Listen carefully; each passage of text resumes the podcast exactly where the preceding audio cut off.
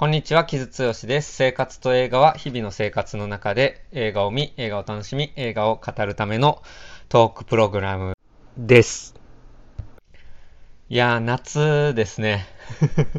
あの、僕基本夏好きなんで、あの、すごい嬉しいんですけど、まあさすがにね、ちょっと寝る、寝苦しかったり、めちゃめちゃ蒸し暑かったりで、まあ体調には気をつけていきたいと思ってるんですけれども、えー、サマームービーがいい感じで、えー、始まり出してまして、まあ多分映画好きな方、あの、ご存知かと思うんですけど、7月1日から結構、あの、いい映画が続々と公開されるっていう感じで、まあ例えばポール・トマス・アンダーソンのリコリス・ピザだったりなんですけど、えっ、ー、と、その同日のですね、7月1日に、まあ僕が押すまでもないかもしれないんですけど、まあそれでも激推ししたい一本がありまして、今日はその作品にしようかなと思っています。はい。それは、えー、私は最悪というタイトルの2021年ノルウェーの映画で、ヨアキム・トリアという監督の作品です。うん。ヨアキム・トリア、皆さんご存知でしょうか？トリアって言われるとね、どうしてもやっぱりラス・フォン・トリアのことが思い浮かぶみたい、思い浮かびますけど、あの、ヨアキム・トリアもノルウェーで活動してるんですけど、デンマーク生まれの人で、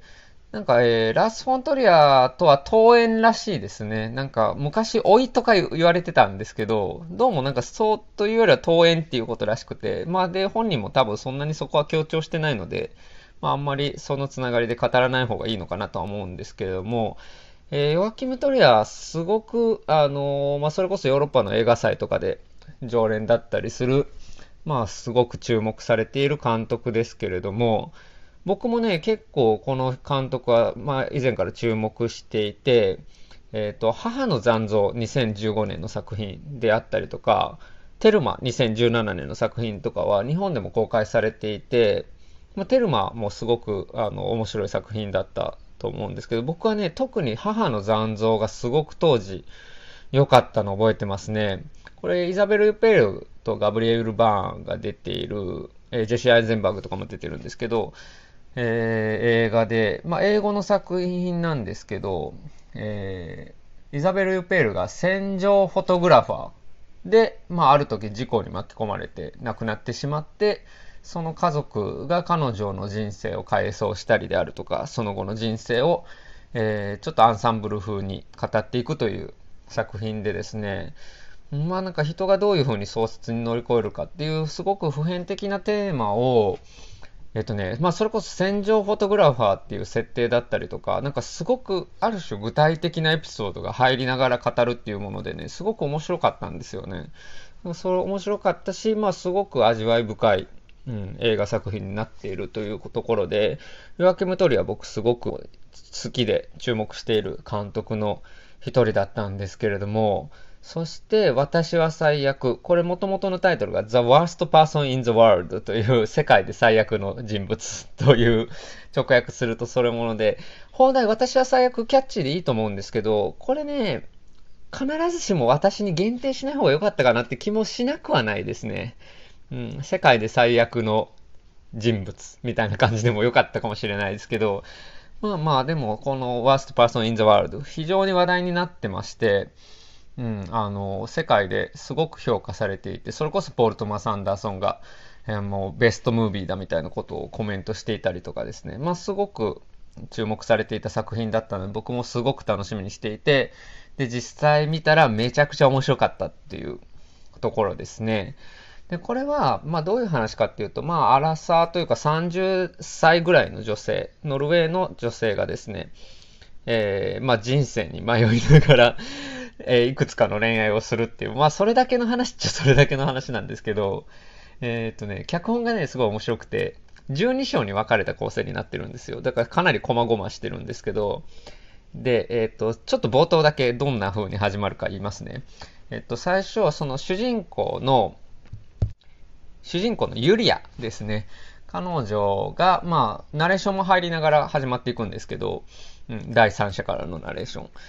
彼女がもともと、まあ成績がすごく優秀だったので、医学の道を志していてっていう、まあ外科なのかな？っていうところから始まるんですけど、でもそれが、それをいや志しながらも、なんかそのインターネットのに氾濫する情報とかに惑わされて、なんか私がやれることはもっと他にあるんじゃないかと思って、心理学を私は人のなんか外側よりも中に、中身に興味があるということに気づいて、心理学を志すようになるんですけど、や、やっぱちょっと心理学も違うわってなって、で、フォトグラファーを目指し始めるっていうところで、そしてそのフォトグラファーをやる中で、まあちょっとモデルの男性となんか性的な関係になったりしたかと思ったら、その人と参加した別のパーティーで出会ったグラフィックノベル作家と恋に落ちるみたいなところから始まるんですよ。で、それが、もうそれだけで序章なんですよ。あの、全全12章のさらに前、イントロダクションというか、イントロの部分にあたるところでその情報量なんですけど、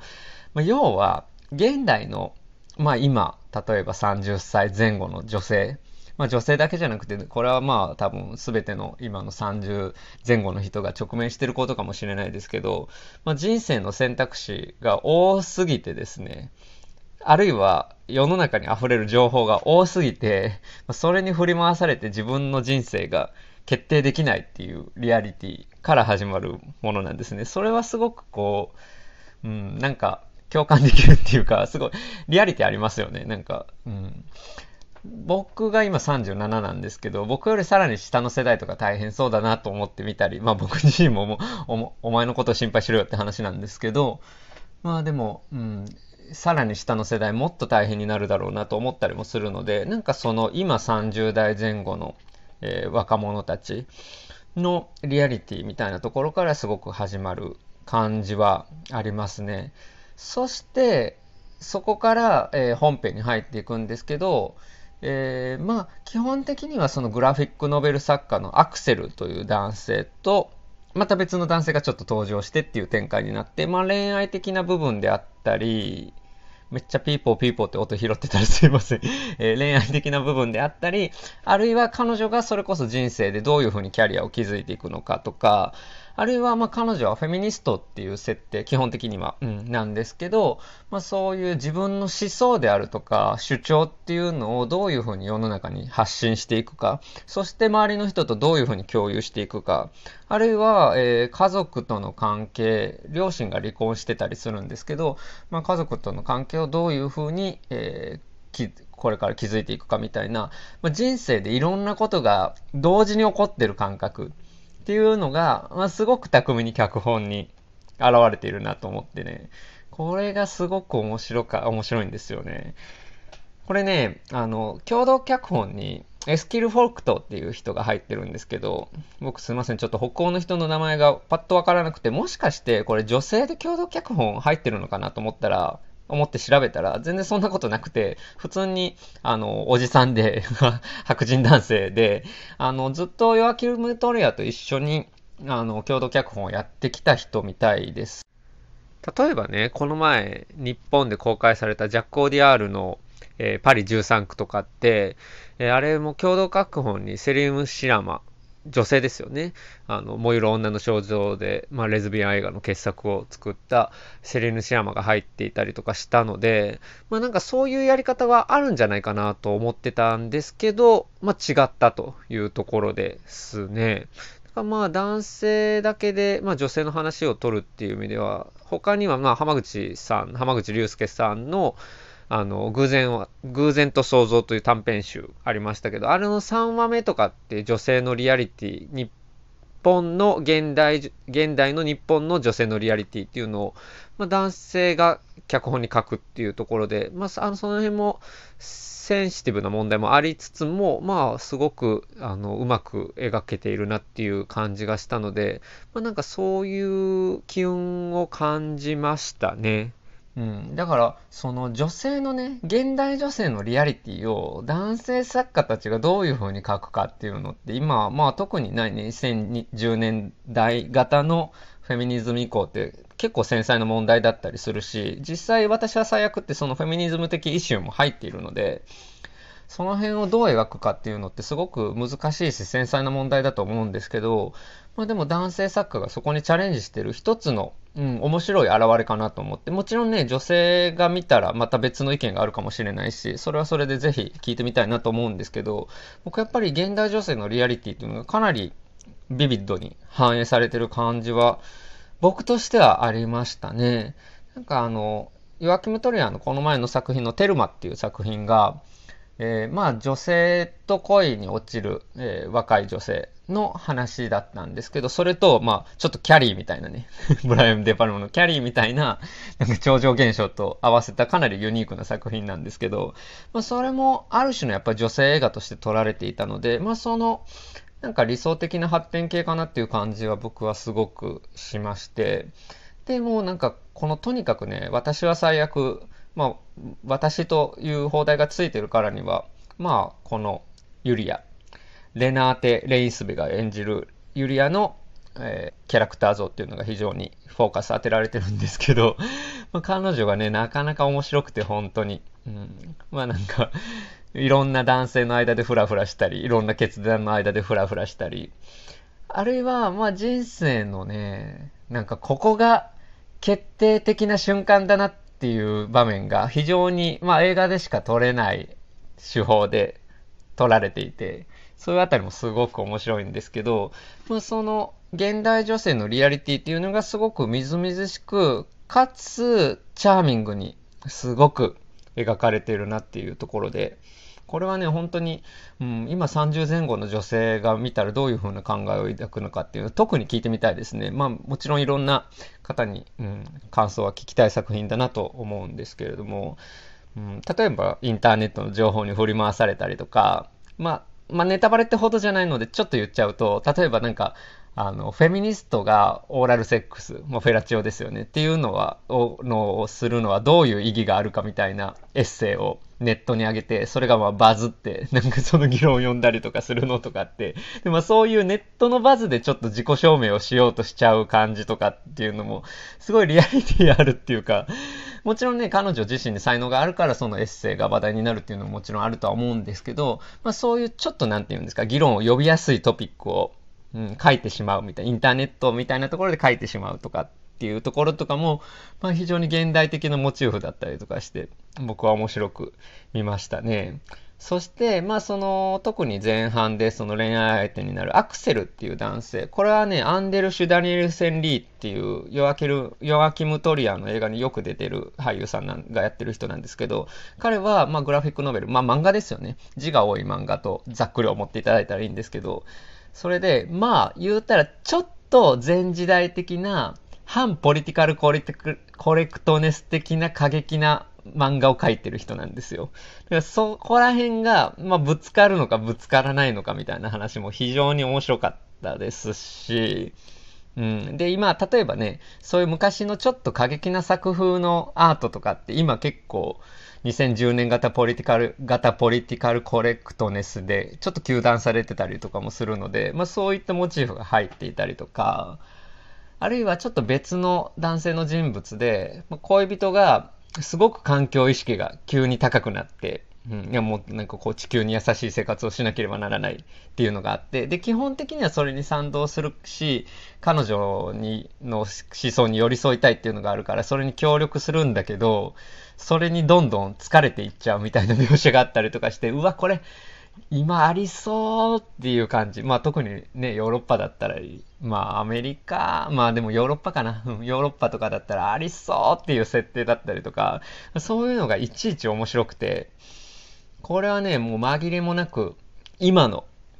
人間ドラマだなっていう。まあ恋愛ドラマであり、人間ドラマであるなっていうところが、まあすごく僕は感じたし、面白かったところですね。で、ただ、なんかそのいたずらにね、なんかその現代性を強調している。その、まあ今僕が言っただけでも結構情報量多いですし、なんかいろんなその現代的っぽいモチーフを、えー、ぶち込んでるかって言われると、まあそういう側面もあるんですけど、それだけじゃないっていうのが後半になるにつれてどんどん明らかになっていって、だからこれだけ情報が多くて、これだけ選択肢が溢れている現代においても、それでも人生にはままならない瞬間があるんだってっていう、すごくビターなストーリーになっていくんですね、後半。まあそこら辺のね、なんかコントラストの見事さ、うん、特に後半、まあ最終盤30分の苦さみたいなものとかってすごく染みましたし、まあ、僕も30代半ば後半ぐらいですけど、うん、なんか、いや、ほんで僕、すぐ友達と会っても人生の話とかしちゃうんですけど、まあ、そういうことをすごく考えさせられる作品ですし、うん、だし、まあ主人公のユリアをね、応援したくなる作品でもありますし、まあ同時に現代を生きる女性を応援したくなる映画になってましたね。もう本当にね、まあ、えー具体的なあの描写は基本的に避けて喋っているので、これ以上は言えないんですけど、まあ、本当に、うん、なんかその語りが見事な作品でありつつ、まあ、ここぞという時は映画的なシーンもあるという非常にね、えー多層的な魅力を持った作品になってますので、The worst person in, worst, the worst person in the world、えー非常におすすめですね。なんかね、あのー僕の彼氏があのクライテリオンっていう海外の、海外っていうかね、世界中の、えー名作映画の、えーコレクションをリリースしてるレーベルのコレクターなんですけど、彼氏がね。うん、なんかその The Worst Person in the World はね、もう今年、クライテリオのコレクションに入ったりとかしていて、まあそういう意味でも、うん、新しい作品でありつつ、インスタントクラシックと言いますか、うん、もうなんか出た瞬間から、あ、これは、あの、歴史に残る作品の一本だなっていうところに、世界的に認定されている作品というところでしょうか。はい。ので、ぜひぜひ、これは見落とさないでほしい一本だなと思っています。えー今週おお話ししたのは、ヨアキム・トリアの、えーヨアキム・トリア監督作品、私は最悪でした。はい。えっ、と、じゃあ、最近の仕事を、えーちょっと私の仕事をですね、紹介させていただきたいんですけど、えっ、と、まずは、えー先週もちょっと話したんですけど、ポップライフザポッドキャストにちょっと久しぶりに出させてもらって、えリコリスピザについて、えホストの田中総一郎さん、三原由紀さん、そしてゲストの宇野これまささんと4人でリコリスピザについて話してまして、あと7月1日の0時に配信される回で、ポール・トマス・アンダーソンの、まあ、全キャリア総括というか、外観というか、みたいなことの話もしています。うん、僕としては結構和気あいあいとポール・トマス・アンダーソン、そしてリコリスピザの話ができたと思うので、よければぜひぜひ、Spotify ですね。Spotify のポッドキャスト、ポップライフザコポッドキャストを聞いてみてください。そして、これも以前から紹介しているエレキングの、えーボリューム29、えーレギュラーの神エレキングの最新号、えーフォーク音楽特集にがっつり、えー関わってます。えー表紙の、えービッグシーフ、うん今の US インディロックを代表する素晴らしいバンドですけれども、新しいアルバムも素晴らしかったですけれども、えーその中心メンバーであるエイドリアン・レンカー、そしてギタリストのバックミックにバインタビューしてます、私が。はい、そのインタビュー記事を作ってまして、あと、まあ、コラムを書いたり、ディスクガイド、にも参加したりしていて、まあ、すごくいい号になっていると思いますので、ぜひそちらチェックしていただけると嬉しいなと思います。あとは何でしょうね。えっ、と、新羅にね、もうすぐ、あさってしあさってぐらいに乗るかと思うんですけど、ストレンジャーシングスのシーズン4、まあ、シーズン4って言っちゃダメなんですけど、ストレンジャーシングス4についての、ついての、えーついてのっていうか、ストレンジャーシングス4のウィルのセクシャリティ描写、ウィル、キャラクターの一人ですね。まあ彼が、まあゲイじゃないかという噂が世の中であるんですけど、まあその描写の仕方っていうのについてのコラムを、まあ、ちょっと書いてて、まあそれプライド月間周りの関連なんですけど、うん、にも書いてるのがアップされると思うので、よかったらそちらもチェックしてみてください。僕のツイッターとかで多分リツイートすると思います。はい。それぐらいですかね。仕事に関しては。で、まあちょっと最後これに聞いてくださってる方いるかわからないですけど、えっと、ライブを会をね、初めてやってみたいなと思ってまして、このチャンネルで。あの、ライブ放送ですよね。で、なんかライブ放送ってアーカイブできるみたいなんですけど、まあでもアーカイブも編集できるみたいなんで、あの、ライブ会では僕がまあ、例えば、某映画の悪口とか、まあ悪口ってことはないけど、批判みたいなことで、ちょっと口を滑らすかもしれないので、滑らして、まあその後、判断的に、まあ、ちょっとこれはカットしてようか、カットしてアーカイブ残そうかなってなったりする可能性もあるので、まあ、よければリアルタイムでもしお時間あれば聞いていただけると嬉しいなと思います。多分7月8日の金曜日の夜、まあ7時、8時、8時ぐらいになるかと思うんですけど、まあ、また来週までにはフィックスしてお知らせできればなと思ってます。えー、大阪くんと一緒にライブ会やる予定ですので、まあ初めてのライブ会、しっちゃかめっちゃかになるかもしれないし、ちょっとうまくいくかわからないんですけど、もしよかったら、あの、ワイワイ楽しめたら、えー、いいかなと思ってます。それはね、上半期のベストについて喋ろうかなと。上半期映画、うん、ドラマについて、ワイワイ喋れたらいいかなと思ってます。はい、そんなところでしょうか。はい、7月1日からね、ほんとたくさん映画あって、あとね、それこそステレンジャーシングス4の後半、ボリューム2もあったりとか、まあ、ますます皆さん見るの大変になるとは思いますけれども、うん、ぜひぜひ楽しくやりましょう えっとね、うん、僕ももう一回リコリスピザ劇場で見ようかなと思ってるし、あと今ちょっと彼氏と、あの、アウターレンジというね、あの、アマゾンプライムのドラマ、SF ドラマを見ていたりとかして、まあいろいろ見るものあるので、またいろいろ紹介したいなと思ってます。えっ、ー、と、じゃあ20分過ぎたので、こういうなところでしょうか。今週もありがとうございました。えー、お送りしたのは木津剛でした。